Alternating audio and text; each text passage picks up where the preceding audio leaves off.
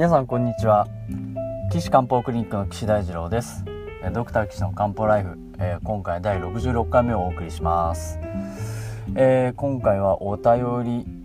相談あ、うん、お悩み相談のコーナーですね。えー、では早速いきたいと思います、えー、65歳の女性の方からお便りをいただきました。どうもありがとうございます、えー、一番お悩みなのは指の関節が痛いと、まあ、そういうことだそうです。えっ、と手と足の指の関節の痛みがあって、まあ、長らく近くの先生のところにね通ってるそうです。えっ、と痛みがあって整形外科のね先生のところに行ったら、えー、まあもうこれヘバーデン結節だから仕方がないよっていうことでですね寂しいですよね。もうしょうがないよって言われてまあそれで痛み止めが処方されたと。ででも痛くて日常生活にも支障が出るっていうことでね。整形外科を6件整骨院を3件行かれたそうです。ねこれをもうとにかく治したい一心でねいろんな病院に行ったらあのあっち行ったら治るんじゃないかこっち行ったら治るんじゃないかこの整骨院行ったら治るんじゃないかっていうことでねいろいろ、えー、努力はされたわけなんですが、まあ、治らないということなんですね。で最終的にそうなるとですねあの痛みを取るクリニックっていうことでねペインクリニックへたどり着くわけなんですね。でそうするとペインクリニックでまあいろいろこう注射したり痛み止めいろんなものを使ったりっていうことでねやるんですが、えー、全然良くならないと。でも本当にあの毎日痛みを感じて生活してるんですけど週に一度くらいひどくこう痛みがバーンって出ることがあるそうです。ということでねこう痛みの症例の方です。指の関節が痛いんですね。具体的にどの指で何本ぐらい何箇所指が痛いかっていうことはちょっと書いてないものですから、まあ、なかなか難しいですね。これ結構あのどういうパターンで関節に痛みが出るかっていうことで病気の診断をしたりですとか、まあ、それに基づいて治療方針を決めたりするんですけれども、えー、1個の関節が痛いのかいくつもの関節が痛いのかっていうところでまず出てきますね。えー、それが急に起こったのかだんだん起こったのかっていうことでまたこれあの分類できるわけなんですけど、まあ、この方の場合は、まあ、だんだんえっ、ー、といくつかの関節がまあ1個かもしれないですけどねあの痛みがあるのかなという気がします。では整形外科でまレントゲン取ったりしてヘバーデン結節って言われたそうですね。あのヘバーデン結節ってあの骨極がこう あの伸びちゃうんですけどね。あのー、まあ、何言ってるか分からないと思いますけど。あの骨が骨のところ関節のところにカルシウムが沈着して骨がまあ成長しの伸び率が横に飛び出してきちゃう感じですかね。そうするとこう関節が太くなったりしてね。でそれで痛くなったりするんですよね。あのー、関節の変形があるので周りにこうリウマチと間違われたりするんですけどリウマチの場合はもう免疫疾患ということは分かってるので免疫の薬を使った治療をしますけれどもヘバーデン結節の場合は本当にあの原因が分かってないのでどうしようもないと言われています。ただですね最近あのこのヘバーデン結節の研究がまあ行われててあのこの方も65歳であのまあいわゆる更年期というかね閉経後の方ですよね。閉経後っていうのはエストロゲンが減りますよね。エストロゲンが減るとどうもですねこの骨の形成が行われるということが分かってきたようなので原因不明というよりもまあ更年期の一種ってわけじゃないですけどエストロゲンのホルモンが減ったことによってうん起こる病気であるということが分かってきました。じゃあこれねエストロゲンいっぱい投与すれば治るかというとまあ一回もうできちゃったのはなかなか難しいとは思うんですけどでもまあ結局治療は痛み止めしかないのかなっていうのが今のところのヘバーデン結節の考え方のようです。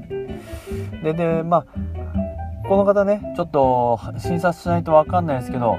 必ずしも骨だけが痛いんじゃない場合もあるのでよく観察した方がいいんですね。こう動かした時にとか突っ張って痛いのかとかあとあとは関節が膨れてるのか膨れてないのかあと真っ赤に腫れてる真っ赤になってるのかもしくは腫れてるのかっていうことをしっかり関節を観察えっと関節を観察しないといけないですね。ちょっと早口言葉みたいですけど。関節を観察。はい。する必要があるんで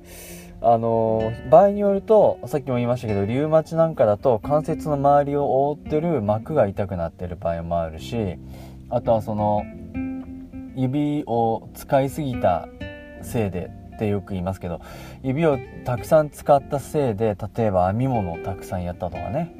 そういうおかげでこう腱鞘炎みたいになってで腱鞘炎を繰り返すことによってこの筋と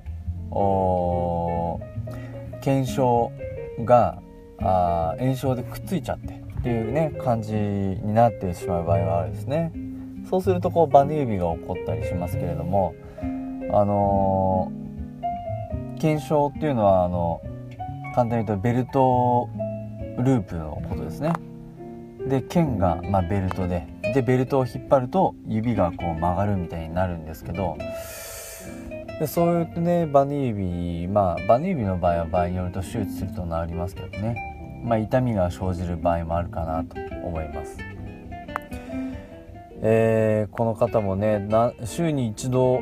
ひどく痛くなることがあるっていうんで、まあ、ただのヘバーデン結節じゃないんじゃないか。ヘバーデン結節出来上がっちゃうともそんなに痛くないですけどね。まあでも週に1回ひどくなるっていうのを聞くといやこれ漢方で考えるとすげえ分かりやすいなって多分あのなりますね。あの中医学的に考えると痛みっていうのは気とか血が通じなくなるから痛みを生じますよね。そういう何らかの原因が週に1回ぐらい起こるんじゃないかなと思いますで中学の場合は多分あのこの痛みの原因が何で起こるかをしっかり考えてその原因を探って治療していくのでまあまああのー、薬を使ったりあとはお灸をしたりねするとすげすごくあの効いてくると思いますよこの人。うんあのー、整形外科6件、えー、接骨院3件行ったのになんで鍼灸院には1回も行かないのか。ね。まだその鍼灸院っていう治療がですねやっぱり日本の国の国民の皆さんとかあとは医療体制の中に、まあ、十分組み込まれてないというふうにね考えざるを得ない、現象なのかなと思います。いやもしあのいろんなことへねお悩みの方いたらしっかり判別できるあの特に中医学に詳しい鍼灸師の先生のところに行くとすごくいいことがありますので是非ね行ってほしいなと思います。はい、ということで、えー、っと次回はですねあの中医学、まあ、漢方を中心にこの方の指の痛みについてあの解説したいなと思います。えー、っと岸漢方クリニックはですね、まあ、あのこういういろんな症例を取り上げてあの勉強会をしております月に1回第1金曜日の、えー、13時30分から、えー、群馬県は高崎市のですね、えー、宗高町の宗高郵便局の隣にありますじゃんけんぽん NPO 法人のじゃんけんぽんというところの寄り合い所でですねやっております。参加費も無料になってますのでどうぞ皆さんお越しください。